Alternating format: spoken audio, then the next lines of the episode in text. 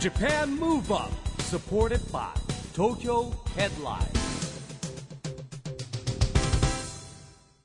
こんばんは日本元気にプロデューサーの市木浩司ですナビゲーターのちぐさです。東京 FM ジャパンムーブアップこの番組は日本を元気にしようという東京ムーブアッププロジェクトと連携してラジオでも日本を元気にしようというプログラムですはい、また都市型メディア東京ヘッドラインとも連動していろいろな角度から日本を盛り上げていきます。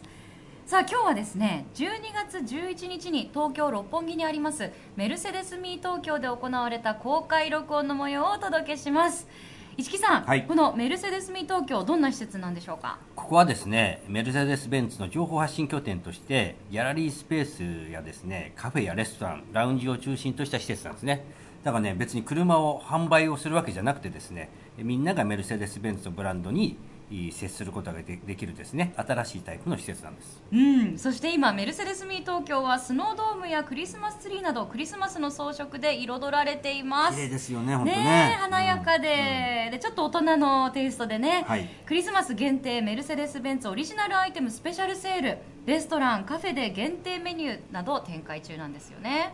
ということでとってもおしゃれな空間でだいぶにぎわってますね、はいカフェとかレストランもたくさんの人が、満席ですよ今日だってもううんいらっしゃってます、えーそんなメルセデス・ミー東京に来てくださったゲスト劇団エグザイルの小野塚隼人さんそして八木正康さんですそれでは公開録音の模様をお聞きくださいジャパンムーブアップサポーテッドバイ東京ヘッドラインこの番組は東京ヘッドラインの提供でお送りします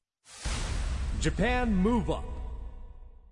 早速ねえ近いですよね距離ラジオですラジオみたいな感じですそうなんでです公開録音、我々よくね、させていただきますのよね、でこういう感じで、かなりあのお客さんとも近い距離で、そうっすねそうなんですよ、かなトーり近いですクねをね、させていただいて、それをそのまんま番組で放送するということをやっております。よろしくお願いしますよろしくお願いいたし皆さんあます。の用意してるね小道具が結構ねね近くえ、かプらラ見れカまーすドとか、タオルとか、グッズとおのか、おの茶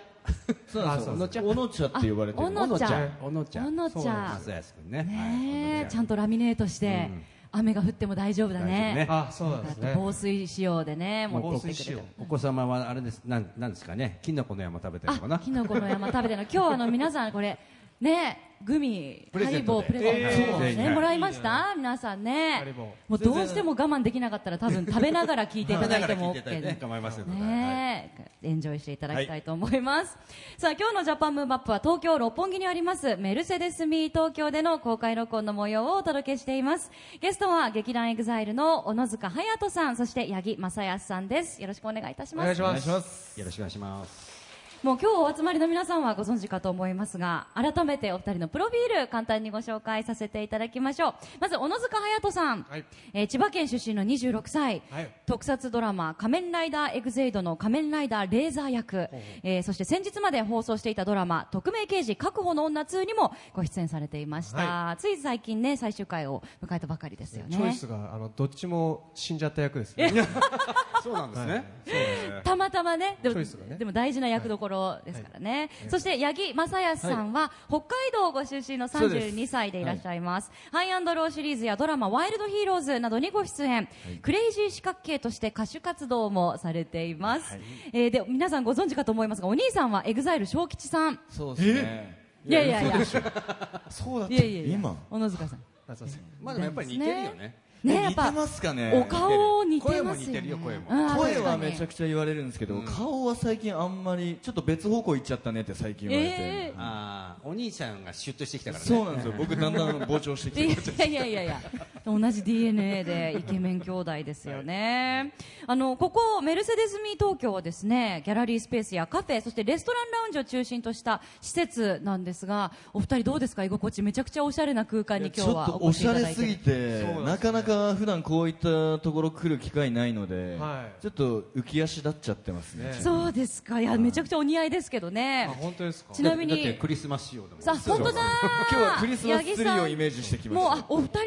も色がね、はい緑とか赤とかクリスマス仕様でまあ意識しちゃいますよですね。こんだけの場所だと。季節柄ねであの我々の両サイドにも車がねかっこよく置かれていて挟まれている感もうじなん僕でたすちより車の方が目立っちゃってるじゃないですか。いやいやそんなこそのんなことはセないッですよトで見ていい景色ですよ。ねえ、あの一木さんメルセデスミー東京みたいなこう車もあっ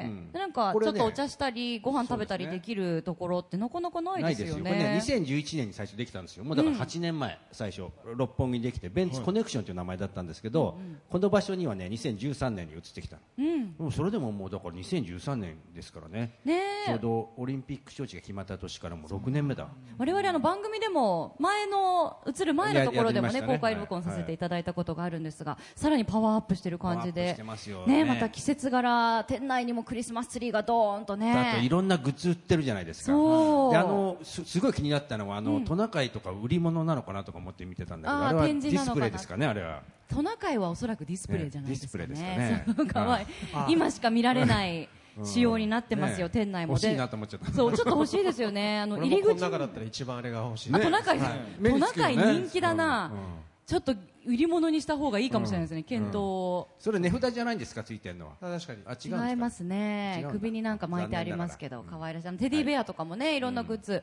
売ってますし入り口には巨大スノードームもすごいですね、あれそね、う中に車が入ってるんだもんだってすごいっすねあれがスノードームっていうんですね、そうですあ初めていやな初んめてかそう同じ言葉だけは聞いてたんですけど、うん実際に目の当たりすることがあまりそうそうそうだからあのちっちゃいね、通常はねあ通常のはね手のひらサイズとかのスノードームのスーパー巨大版で中に車が入っててでライトアップされててめちゃくちゃ綺麗な誰かが買ってくれくれるんですかね、プレゼントに。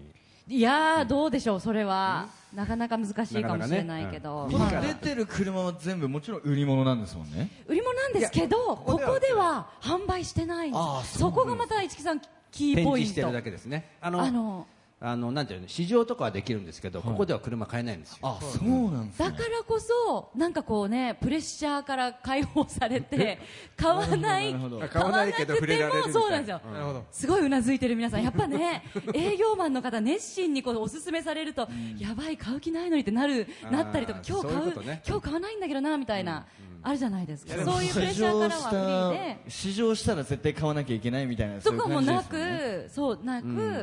まあ、触れてもらうって気ことでね。軽に触れられて、気軽にね身近に感じられて、であのお茶してふらっとこう立ち寄って帰ったうんりとか、そうですねお食事して帰ったりとこか、れね、グッおズ茶すでる場所がここ六本木じゃないですか、すごい人気で結構席埋まっちゃうんだけどあそこはねね過ごしやすいんですそうなよ、んかね打ち合わせとかなんか自分でパソコン持ってきてそこうう作業してたりとかねねおしゃれえ、あとね女性の方がね多いのも特徴かもしれないですあね確かにねうんなかなか車が展示されているスペースで女性が多いってないかもしれないので、本当新しい、えー名称でインスタ映えスポット満載なので特に今現在ねメルセデスミー東京メルセデスミークリスマス2019開催しているのでチェックしていただきたいと思います、はいであのグッズねいろいろお洋服からバッグ時計財布小物まで幅広く置いてあるんですけど今我々の横にはお水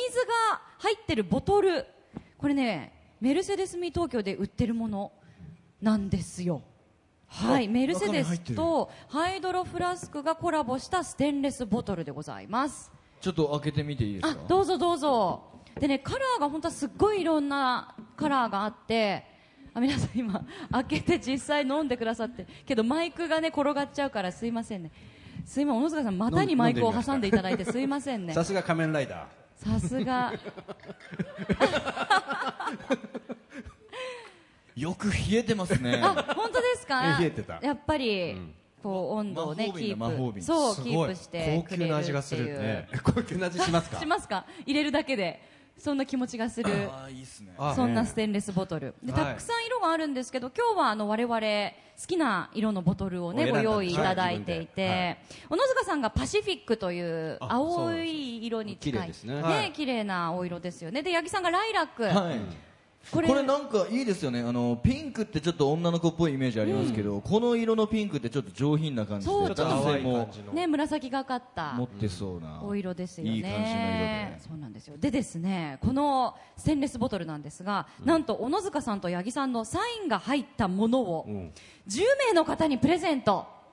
はい、ラジオをお聞きのえ方、サイン10 10名個の方もうサインしてくれるのそう、後ほあらどすいませんでした、もうしましあ、たもうしてくださいましたか、はいありがとうございます。そうちょっと書くのが難しかったんですよね、そうこでのだもねあの特性特性でねね。ちょっと球体な慣れんないでんだよなやっぱなねえ、はいありがとうございます。まあどの色が当たるかはお楽しみということで、あのラジオ聞いてる方、詳しくは東京ヘッドラインウェブをご覧いただきたいと思います。今日ね会場お集まりの皆さんも後ほどね、東京ヘッドラインウェブをチェックしてみてください。で僕がなんで白選んだか聞いてくれないのまあなんか どう興味ある方いるかなどうかな。いや一じゃ一あ応聞こうか一応僕一応の聞いてみましょ番組なんですよう。ねそうですね。こじれねラジオゃあ番組ねじゃあ一木さんの一木さんいやが白単を純な選んんですだけどホワイ僕もト。あの、車がベンツ乗ってる色が白だから白選んだっておわけですよお。えーそうだ、もうここ数年ずっとベンツそうですね乗られてるんですよベンね。ツ愛用者ちなみに今は何を乗今られてゲるレんンですデでもねちょっと前のタイプのゲレンデなんです白かかっこいい白のローン。僕も G クラスめちゃくちゃ好きなんです憧れですあ、ねええ、八木さん。やはいあの黒 G クラスの黒があ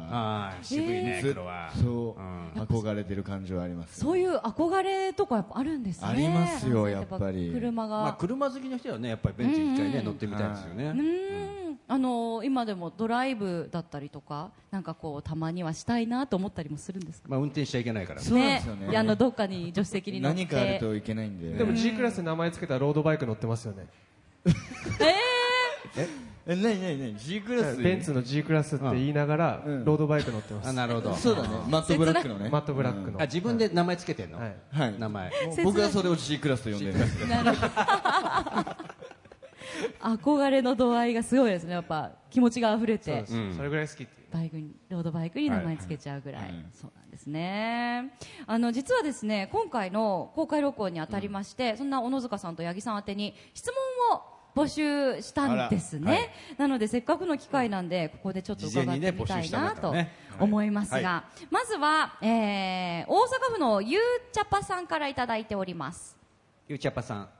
あ、いらっしゃゆる。うちぱさんあ、ありがとうございます。ありがとう最前ございま列すに座ってる。えー公開収録の日、本日が二十歳の私の誕生日でおす。おめでとうございますそうなんでありすよがねとうございますさっきちょっと楽屋入る前にお会いして、ーあ、そうなんですか。言っえてくれてね、ー観覧に行けることが私にとって人生で一番幸せな誕生日プすごいねレゼントになりましいい子た。なんだすごいだって大阪からね今日来られたっていうことで、えー新幹線新幹線。いい子だもっと幸せなことが起きてほしいですねねえ、幸あれ。で、そんな私、 あなたに幸あれ。まあまあまあ間違ってないですけどね、うんゆうちゃぱさんに幸あポンって投げれた感じしましたね今ねうんそんなゆうちゃぱさんが質問ですお二人が今まで一番嬉しかった誕生日プレゼントもしくは誕生日の出来事があったら教えてくださいというおーどうですなんだろうな八木さ誕ん生日プレゼントで一番嬉しかったもの、んなんだプレゼントまあでも出来事でも結構ですよ出来事は本当にファンの方に祝ってもらうこともあれ小ば野、塚さんこのはメンバーに祝ってもらうこともありますし、うんそれぞれやっぱ毎年幸せなんですけどプレゼントで言うとヒロさんからやっぱもらえるものとそかうだねなんかえ毎年ねそうなんですよ毎年はいヒロヒロさんにいただくんですよそうなんですよ皆さんにちゃんと、はいえー一人一一人人一所人属にのそのやっぱね配慮とかすごく嬉しいですしやっぱさすがに自分で買えないものをいただけるんで、なるほどえもうー何年も大事にしてますね、えなんかおっしゃっていただける範囲でどんなものを今までっていうのは僕はレザーのリュックをいただきましたね、八木さんもレザーのリュック、はい、きっとすごいところの僕もものなんでしょうね、まあアウターとかの服とかでちゃんと一人になんか似合いそうなものをね配慮していただいてあれ毎月やってるんでしょその月の誕生日の人みたいなねそうですねはいで自分の誕生日の月だけやらないらしくて、その誕生日の月の人はね残念だなみたいなのちょっと聞いたことあるんだけえど そうなんですかで、うん、自分のヒロさんのた自分の誕生日の月はやらないみたいなことはないあでもなんかそういうそんな気がしますね、確かにそんなやってないかもそんな都市伝説を聞きましたはい、自分がやると多分もう人がすごいそうんじかゃそうかないですか周りの方が気にしちゃうからってことですかね、えでもまあちゃんと毎月たくさんね人数いらっしゃるから、はいまあ毎月何人かきっとお誕生日の方がいらして、まとめてちゃんとそうです一ね日で12月は誰が誰だろうなあ高平も12月だったかなあ高平さん12月でしたっけ12月だったような気がするなあうなずいてる方がいる、そうですよへねーあのメンバーの皆さんがほら大体インスタで誕生日の時にあげるじゃないですか、それで知るみたいなとこそうろそれで知ちょるっとあ僕りもますそよれねで知るんだけどあれは文化ですかあれはまあ思いやりの心が強い、そうだねハッピーバースデーみたいなはいみんな誰誰みたいなね仲良しだから、はい仲良しですねはいそんなところでね、でも仲良し感も伝わりますけど、でもゆうちゃぱさん、本当にね、今日おめでとうございます。おめでとうごいざいますじゃあねねねなんかねじゃあ皆さんからも拍手。誕生日プレゼントちょっとあの白いトナカイをじゃああといやいやいや、ダメだろ勝手に。勝手に言っちゃダメだ勝よ手に怒られるよお前後でねえ、トこナちらカイのベもンねツとかもダメかな一番これで大阪まで帰ってもらってって言おうと思ったんですけど ダメです一番ダメ す一番ダメだいません。うんすいませ。なん じゃああとちょっともう2問ぐらいいけるかな、はい続いては、えー福島県のペンさんからいただいた質問です、えー最近ナイトルーティンみたいなことが流行っていますがお二人は何かルーティンはありますか、ナイトルーティーまずねわそのワードがねンナイトルーティーンいや言いだ方から夜寝言るい時方だけに反省する人とかさなんかヨガする人とかいるじゃないですかそういうことじゃないの寝かるな前になんか必ずやる何かみたいなことですよねそうなんだ、いや普通に歯磨いて YouTube 見て、えおおーわなわなして寝るしないわしないそれルーティンに入ってな入いってないですか、うんああ違うの YouTube ちなみにどんなものご覧になるんですかあの最近好きなんですけど朝倉未来選手っていう格闘家の方がいるんですけど、僕大好きで、格闘技好き大好きですあね、一木さん気が合いますねもうあの K1 顧問やってるんであのよく行ってますよえちょっだとからぜひこの番組にも K1 の選手結構出るんです多よいーんですさよっきちょっと見させていただきましたけどすごでいも僕より多分格闘技好きです、あ、小野塚さんそういなんでやすか。まあ見る方ですけど、はいへー結構見てますおね好きな選手とか気になったってる団体とか。いやもちろん朝倉兄弟のあの二人とかもそうですけど、まあ、結構だからこの大晦日にライジンでライブね那須川さんのお相手とかもかなり強い方なのおーですごく楽しみですね、えはい、えー、そうなんです、でね。肝心なナイトルーティーンは、そうですあよそね小うで野塚すさんの忘れラてイたト ルーティン。ナイトル最近あのようやく PS4 買ったじゃないですか あの買ったというか、まあ、あのうゲームちのメンバーのあの青柳翔くんにもらったんですけど、はい、えなんでくれたのあなんか2個あるから1個あげるよ、そんなプレステ42個持ってる人いるかなってで先もらってなるほどすごーでい。それでやっとこうプレイステ4でもともと僕とあともう一人メンバーの佐藤寛太っていうのがいて、あと青柳さんで3人でよくオンラインゲームをやってたんですけど、あはいはいようやくそこの仲間入りになりましてえでもう全然け最最初スマホとかでみんなで一緒にやってるとこから始めてたんで、その PS4 になるとすごいクオリティなんですよ、ーなるほどだから絶対どうだ PS4 は楽しいかって青柳さんに言われたらいやちょっとリアルすぎて寄ってきましたっていやもう 3D 酔いってやつを初めて知った、えー、え、難しいんすよね何系のゲームなんですか。あのシューあのシューティングダダダダダダってい系うなのでやっぱこれ酔っちゃったみたいでうわー酔い止め飲んでからやりますゲームってそんじゃなないとね目回ってダメなんですよね、えー、そそうんなねそんなリアルなんですね。だんだん元気なくなってくるのであ酔ってきたんだなってでもさやっぱいただいた手前さ、あちょっと今日はやらないですとも言えないじゃん、確かに確かに。薬を飲んでやるって飲んでまでもんやるっていうでもすごいあのえ離れたところにいてもそれぞれのお家でこそううですつながっそうですて対戦できるっていう分ですよねでもやっぱ仲いいですよね離れてる時間もみんなで一緒にやろうよって言ってつながるっていうのは、はちなみにあの福島県のペンさんえ来年の役作りで気をつけてることは何ですかというご質問とかあの東京都のよんこさんっていうちょっと珍しいペンネームの方、よんこさんからも久々の劇団の本公演稽古やプレ稽古の皆様の様子いかがですかっていう来年のだってまさに今ね、もう公演についてそうのなんです質絶賛問稽古中もですもんね絶賛稽古来中てるので稽古に入りまして、ねえなんでまあでもまだみんなちょっと探り探りやってるところはあるよねそうですね、まあとりあえず来年の役どころか、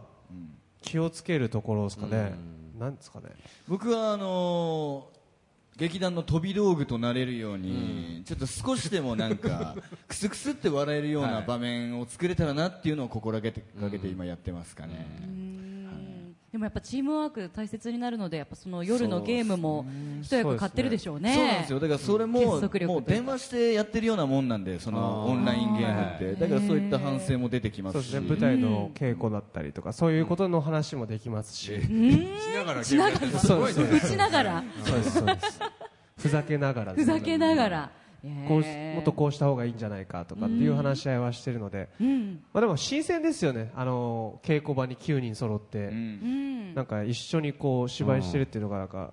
久しぶりというか、新鮮というか実際にあの舞台で全員揃うのは初なんだよね初でしょはいでもね今回はもう一個びっくりして僕劇団エグザイルって最初、すごく人数いっぱいいるのかなと思ったらあそれよく言われるそうでですしょよね。劇団発展しないか四五四五十人いるのかなっていうなんかイメーまあジ。まあ四季さすごんとかいよねね劇団四季さんとかそれぐらいいるから、まあそうそう九人。 9人ですよ野球チームだったら全員レギュラーですそようねそう。名なん前でもね。ねうん。で9人は9人のやっぱりキャラクター全然違うんで違うもんねはい、実際投影するキャラクターも違いますし、はいだからやっぱね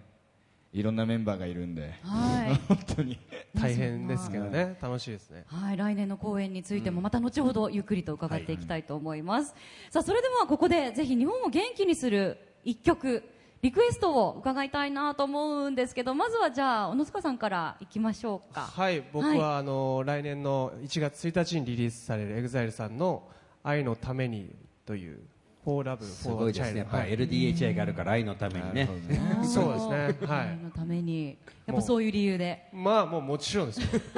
もう2020年あとね LDH パーフェクトイヤーっていうからはい、そうなんです打っよ。てるのでもうあの縁起がいい、これまさにね、1月1日リリースの曲になるわけですけど、市木さん、あの、LDH パーフェクトイヤー、ラジオの前の方、もしかしてご存じない方もいらっしゃるかもしれないので、ぜひ、どんな僕イはヤー簡なのか。単に認識してるのは100公演やって300万人動員っていうおはいいうやつとですね4つのテーマ1年間区切ってやるんですよはいで最初のテーマが英語が得意なちぐささんに言ってもらうとあイグニッションっていうですねあーねうん炎ちょっと発音が難しく てイグイイグニッション。イグニッションはい。英語にしイグニッション。Repeat after me. Ignition. 英語にし Very good! はい、ありがとうございね、まだっすて。最近ほら LDH のコメント映像って英語でねはいはい字幕が日本語だからあれそれすごい面白いのがあってなんかななんかライブのその後にこう初めて劇団のところも宣伝していただいて、ライブ映像の途中で、そしたらなんかみんななんかジョイなんとかなんとかみたいな英語で全部打ってるんですけど、俺らだけ劇団エグザイル勇者のために金はなるって言っていや日本語かいみたいな確かにそこ普通に言ってくれてもよかったんじゃないかっていうね、いまだにちょっとそこは思ってるんです けど、勇者のために金はなるみたいになってて、そうそこはちょっと、そう、確かにちょっと引っかかったところありましたけど確かに、ねはい、でもありがたいですけどねか。っこいい感じにね、はい仕上がってますんで、ぜひあのチェックしていただきたいと思います。はいじゃあそれでは改めて、えー、じゃあ小野塚さんに曲紹介していただきましょうか、愛のためにを。はい、ねえあのーぜひじゃあ小野塚隼人さんの日本を元気にする一曲、曲紹介お願いいたします。はい、エグザイルで愛のために、for love for a child。 Japan Move Up ここで毎月第2月曜日発行のエンタメフリーペーパー東京ヘッドラインからのお知らせです東京ヘッドラインのウェブサイトではウェブサイト限定のオリジナル記事が大幅に増加しています最近の人気記事はインタビュー「It's Time for Fantastics」飛躍への確かな予感秋葉原にある SOD の女子社員酒場は大きく進化していた今度は男子目線でリポートジェネレーションズ小森隼人の「小森のここと」第38弾今年はおとなしめなのかな宇垣美里80分の1スケールのミニチュア宇垣と対面に笑顔などがよく読まれていましたその他にもたくさんの記事が毎日更新されていますのでぜひ東京ヘッドラインウェブをチェックしてくださいね Japan Move Up Move Up 今回はメルセデスミー東京で行われた公開録音前半の模様をお届けしましたいやもう2人がねやっぱりね劇団エグザイルあのやっぱり演者ですからこういいコンビネーションでしたね本当にねそうですね息が合ってましたよ違っねてる服装もねクリスマス仕様で来ていただいてね、はい盛り上がりましたさあ来週は後半の模様をお届けしますのでぜひお楽しみにジャパンムーブアップ今週はお別れのお時間です次回も元気のヒントたくさん見つけていきましょうさあオリンピック・パラリンピック開催までいよいよラストスパートですこれからもますます日本を元気にしていきましょうジャパンムーブアップお相手は市木浩二とちぐさでしたそれではまた来週来週ジャパンムーブアップサポーテッドバイ東京ヘッドラインこの番組は東京ヘッドラインの提供でお送りしました